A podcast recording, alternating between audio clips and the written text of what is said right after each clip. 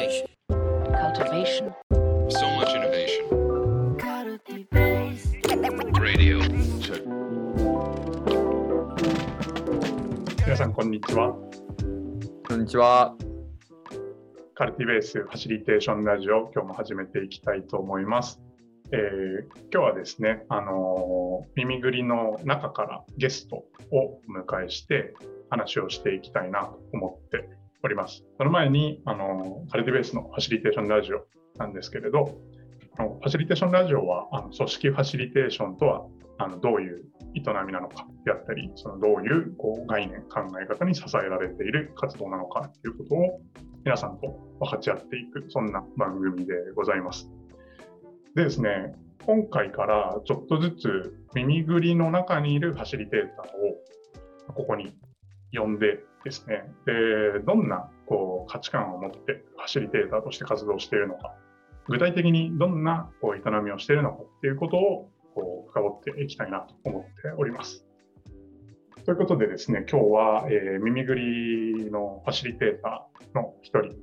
アートエデュケーターとしてですね、活動している臼井さんに来てもらっております。臼井さんよろしくお願いします。よろしくお願いします。まあ、臼井さんはファシリテーションラジオはもう何回も出て、出ているというか、やってますもんね。そうですね。あの普段ホストなんであのゲスト的に呼んでもらえてちょっとそわそわって感じですけど。確かにいつもホストが、臼井さんってこう、往々にしてホスト側が多いですよね。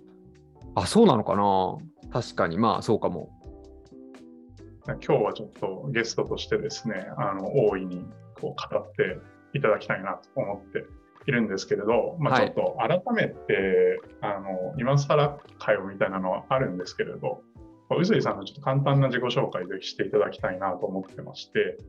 まずあの耳ぐりの中でどんなことをやっているのかっていうのをちょっと教えていただいてもいいですか？はい。え耳ぐりの中では、まあ、いくつかそのデザイン系のクリエイティブドメインとかあの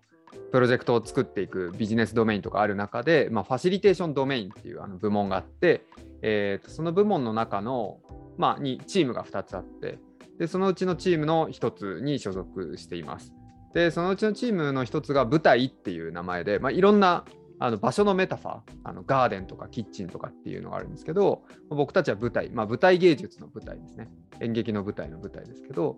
えーというのをあの名前に関するチームを持ってましてでそのチームのメンバーです。で役割は何つったらいいんだろうな、まあ、そのチームでの活動がアートを中心としている中心興味の中心に持っているのでなんかアート関連の、あの活動を、まあ、社内でワイワイとやっていくっていうことと、まあ、あの B2B の案件においては、まあ、プロジェクトのリード、PM、ワークショッププランナー、いろいろやってるって感じですかね。はい、そんな感じです。ありがとうございます。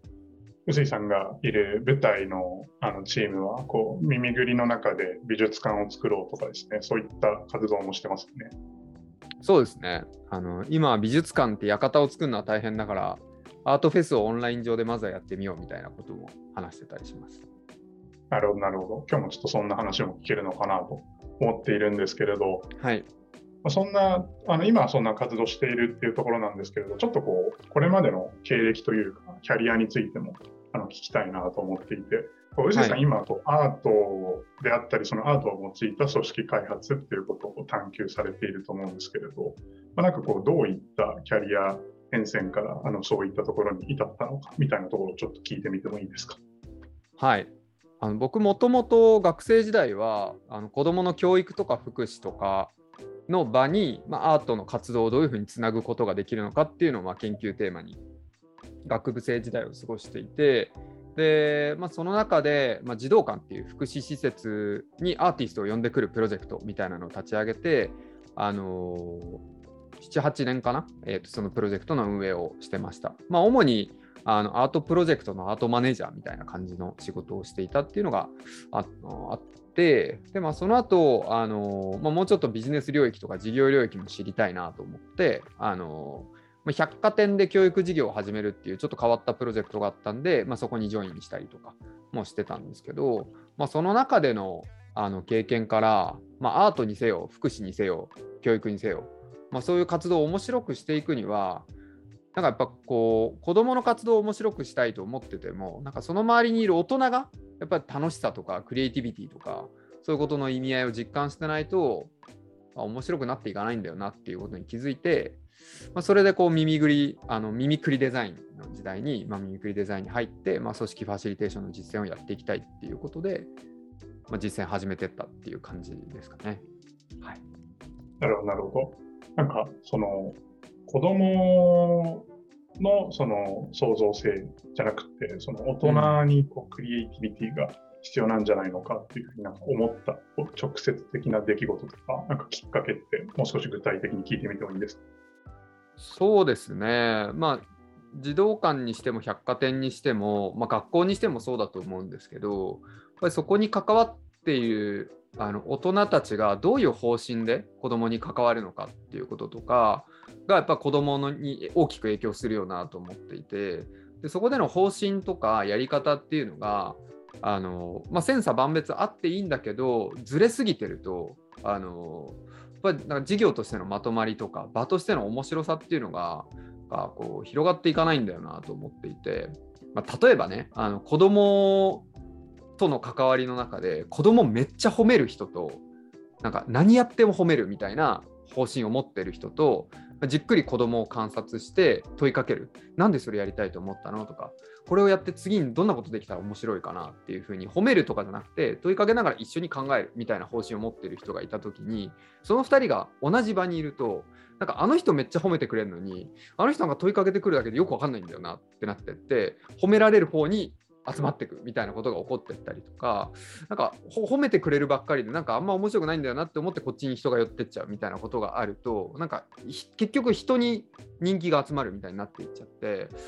なんか、あこれやっぱチームでバリューとか共有するのすごい大事だよなと思って、バリューとスキルの面で、やっぱこう大人が学び合ってでその学んでいくプロセス自体を楽しんでいくってことができるとかこう組織であの子どもの事業っていうのを作っていけるんだよなと思っていて、まあ、てなってた時にやっぱ組織のファシリテーションっていうのがひいては子どもの活動を面白くするんだよなと思ってあの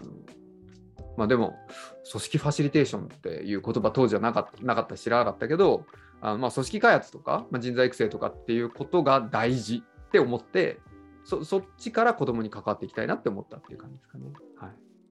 なるほど、なるほど。いや、めちゃくちゃなんか熱い部分が聞けたなと、個人的に思ったんですけれど、なんかやっぱりその僕らファシリテーターの価値観として、こう、あのまあ、よくこう、なんていうんですかね、キースソーヤ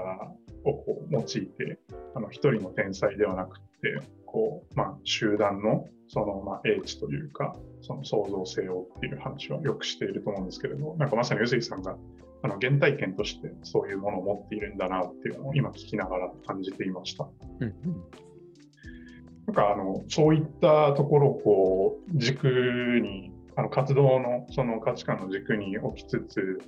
なんか臼井さんがこう今具体的に、まあ、そこに向けてどんな活動プロジェクトをしているのかとかその、まあ、今ではなくてあのこれまでやった中でその今臼井さんが言ってくれたその課題感にこう向かってあの進めていっていたこととか、なんかそういうものをちょっと具体的に聞ければと思ったんですけれど。はい、はい。今こう学んでいるとかやっている活動ってことですよね？ですね、ですね。そうですね。あの、まあ、チャレンジ領域と基本領域みたいなの2つあって、まあ、進化領域と探索領域なのかもしれないですけど、まあ、まず組織ファシリテーターとしての基本の活動っていうのをこなせるようになっていきたいなと思ってるんで、そこは素朴に注力しているっていう感じですかね。あの僕、大人とプロジェクトやり始めたの2019年からなんで、まだ1、2、3、4年目みたいな感じなんですよ。で、それまではずっと子ど、まあ、大人と一緒に子どものプロジェクトを作るってことで、あのやってきていたんですけど、大人と一緒に大人のプロジェクトを作っていくみたいなのはまだ4年目なんで、あのまだまだ基礎を固めていく段階だよなとも思っていて、あのそういう意味で、まあ、例えば企業の理念を開発するであるとか、あのチームの目標設定をして、えっと、振り返りながら学んでいくカルチャーを作っていくとか、まあ、その振り返りながら学んでいくっていう時にどういう知識を作っていけばいいのかっていうことを例えばワークショップでこう触発していくみたいな、まあ、そういうなんかあの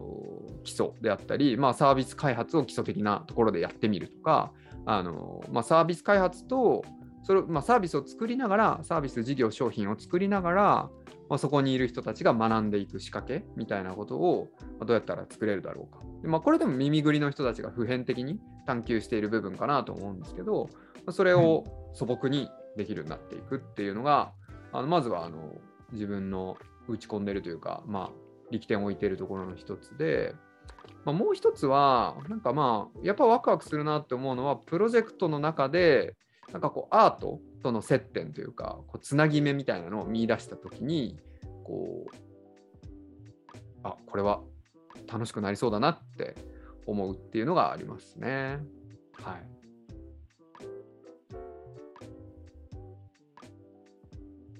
ありがとうございます。なんか今、2つのその場面とか機会について話してくれたんですけれど、うんうんなんかその中でこう、臼井さんが、まあ、こう今日、ファシリテーターとしてのこう臼井さんの話を、ここからもうちょっとこう深掘っていきたいなと思ってるんですけれど、なんかこう自分自身が、あ、なんか自分ってファシリテーターだなとか、そのファシリテーションしてるなっていうふうに、こう、実感するような場面で、あの、どんな時なのかっていうのをちょっと聞いてみたいんですけれど、いかがです？か、うん。どうなんだろうな。なんか、ファシリテーターであるっていうことを自覚自覚した瞬間とかってちょっと、うん、わかんないんですけど、なんか僕のアイデンティティとしてはアートエデュケーターっていうあの肩書きを使ってるんですが、まあ、あの、アートエデュケーターってこうアアーティスト的になんかすごいこう面白い造形表現とか演劇的なものとかそういったものを使ってファシリテートしていくタイプの人とかあのキュレーターって言われる、まあ、展覧会を作ったりとかある演劇の上演をこう企画していったりとかそういうこうあの場をプロデュースするタイプの視点で、まあ、このアーティストとこのなんか例えばこの演出家とこの俳優を組み合わせたら面白いんじゃないかとかなんかそういうことをこう考えて実践していく人がキュレーターなんですけどそのキュレーター的な視点であこのプロジェクトにおいてこの人とこの人が入ってくると面白くなりそうだなとかあこういう問いでプロジェクトやったらあの課題ももちろん解決組織的な課題事業課題とかも解決できるっていうのはありそうだけど社会的な意義がありそうだなとかっていうことをあの思った時になんかなんだろうなそういうプロジェクトを人を巻き込んで起こしていけるっていうのはなんかファシリテーターっていう立場の魅力かなみたいなことは思ってますね。うん、なんかこれだから編集者っていう言い方でやってる人もいるかもしれないしもちろんキュレーターっていう言い方やってる人もいるかもしれないし PM っていう言い方でやってる人ももちろんいると思うんでなんかいろんなあれはあると思うんですけどなんかファシリテーションってやっぱこう一緒にそこにまみれて作っていくみたいなところもあると思うんでなんかそうですね。あこの人とこの人をつないでこういう社会的な意義のあるプロジェクトになったら面白そうだな。よしやっていこうって思ってこう面白そうだなって思って終わりじゃなくてそこにまみれてこう作っていってんなって実感するときにファシリテーターだなって思うかな。どうだろう。わかんないけど。まあややりがいっていう意味ではそこにやりがい感じますよね。はいありがとうございます。なんかまだこうこれから探索している、開発しているっていうところだと思うんですけれど、こう藤井さんが最近、あのーまあ、探索していることの一つにそのアートによる組織開発っていう文脈があると思うんですけれど、それもなんかやっぱり今、藤井さんが言ったようなそのキュレーターとして、まあ、キュレーターとしてのそのなんていうんですかね、こう考え方であったり、そのまあ、営み方をファシリテーターっていうあの形でこう実装しているっていうような感じなんですかね？そうですね。まさにそんな感じで、例えば舞台のメンバーだと、あの猫田美美子さんっていう人がいて、まあ、彼女は演劇の活動をやってた時期もあるのかな。で、あとアーティストとして作品作ってた時期もあって、あのまあ、そういう創作に長けてる人なんですけど、まあ、ここ2年ぐらい演劇的な活動を使った人材育成研修とか、あのアンコンシャスバイアスという無意識の偏見、まあ、差別とかにつながるような、まあ、そういった偏見に対する学習を起こすようなあのワークショップをあの僕も一緒に作ってるんですけど、あのなんか戯曲、まあ、そのセリフとかをに起こすみたいなのとか、なんか役割、人物の設定とか、そういうのを作るのがすっごい上手なんですよね。なんかそういう意味ではなんか僕が別のところで劇作家とか劇団とかと仕事してた感覚をなんか思い出しながら、まあ、ミミコさんと一緒に仕事するみたいなことをやっててあこのプロジェクトでミミコさんがこういう戯曲かけたら面白そうだなって思った時とかなんか、まあ、そういう感じでその、ままあ、いわば耳ぐりの中にいるアーティスト的な人を、プロジェクトにつないでいくっていうこともあのやって、まあ、そういう中で人材育成の研修とか、まあ、あとはなんかこう目標作りとかあのビジョン開発とかをやっているっていうのとあとなんか組織開発だけじゃなくて事業開発の方にもアーティストを巻き込んだ活動っていうのをやっていて例えばあのとあるファッションブランドのあのフィロソフィーを刷新したと。でその理念に基づいて新しい商品とかサービスっていうのを開発していく、まあ、そのアイデアの大枠っていうのを、まあ、スタートダッシュするときに、まあ、耳ぐりの力を借りたいって言っていただいたプロジェクトがあって、まあ、そこで、あのまあ、とあるダンサーの方を巻き込んで、あのプロジェクトをやったんですよね。まあ、そのブランドっていうのがレディースだったんですけど、まあ、その今の今の女性性みたいなことってそのジェンダーの観点からいろんなことを考えていかなきゃいけないとかいろんなことを感じながらやっていかなきゃいけないっていう時になんか理論的に今のジェンダーはこうでみたいなことというよりはその体を使ってその女性であるっていうこととか、まあ、女性だと自分を認識していないみたいなことも含めたそういう多様な感覚っていうのをこうダンスっていうあの表現言語を使ってこう触発し合うことでなんかこう言葉にはならないんだけどこういうことが良さそうだとかこういう方針がありえるんじゃないかみたいなことを触発していくようなプロジェクト。で、そこから、あのじゃあ具体的にどういう事業、サービス作っていこうかみたいなことを対話するみたいな感じで、あのなんかこう、アーティストによるワークショップを通じて、こう、アイデアのこう蓋をあのなんかこうつっついていくっていうかあのこじ開けていくというかまあ、なんか言葉で理解できない領域みたいなところにこう深くアクセスしていくみたいなことをアーティストと一緒にやっていくことでアイデアをこう発散していくみたいななんかそういうプロジェクトも最近はやってますね。はい、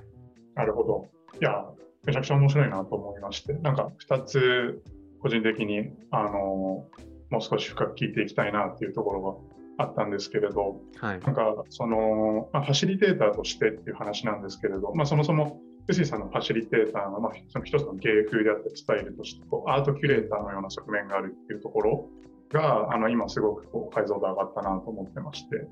なんか一つ一つ目のこう面白いなと思ったポイントはなんかアーティストっていう自称していない人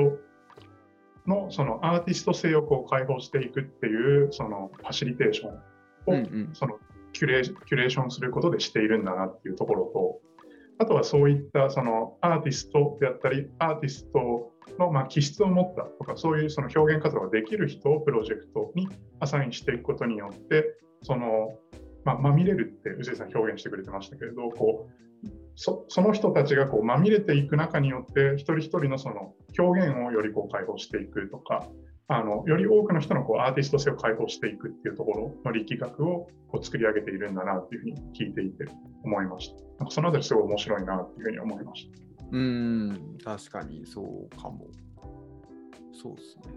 でもなんかアーティスト性っていう言い方するかわかんないですけど、まあ、誰にでもこう思考の癖とかなんかこういうことややこういうことが好きみたいなこういうやり方が好きでどうしてもやっちゃうみたいななんかそういう部分ってあると思っててあこの人ってこういう癖があるよなとかなんかこういうことやっちゃいがちだなみたいなところになんか良さを見出してそれもう少しこういう形でやってみないって提案できたなって思えた時になんかすごい嬉しくなるみたいなのはありますね。一緒にやプロジェクトやるメンバーがって感じですけど、なるほど、なるほど。はい、なんかこの辺りはすごくこうなんですかね、こうももともとはその創造性をやっぱりこう、まあ、放っていくというか、そのポテンシャルを、まあ、こう解放していくっていうところに、臼井さんがこうコミットしていたっていうところともすごくつながるなっていうふうに思いました。うん、そうですね。一旦1回目はあのこんなところで終わりにしようかなっていうふうに思っていまして、でちょっと2回目はですね、あの今の文脈からさらに掘り下げて、臼井さんのこうファシリテーション感とか、そのアートによる組織開発ってどういうものなのかっていうのをあの聞いていきたいなと思っております。はい。ということで、ありがとうございました。ありがとうございました。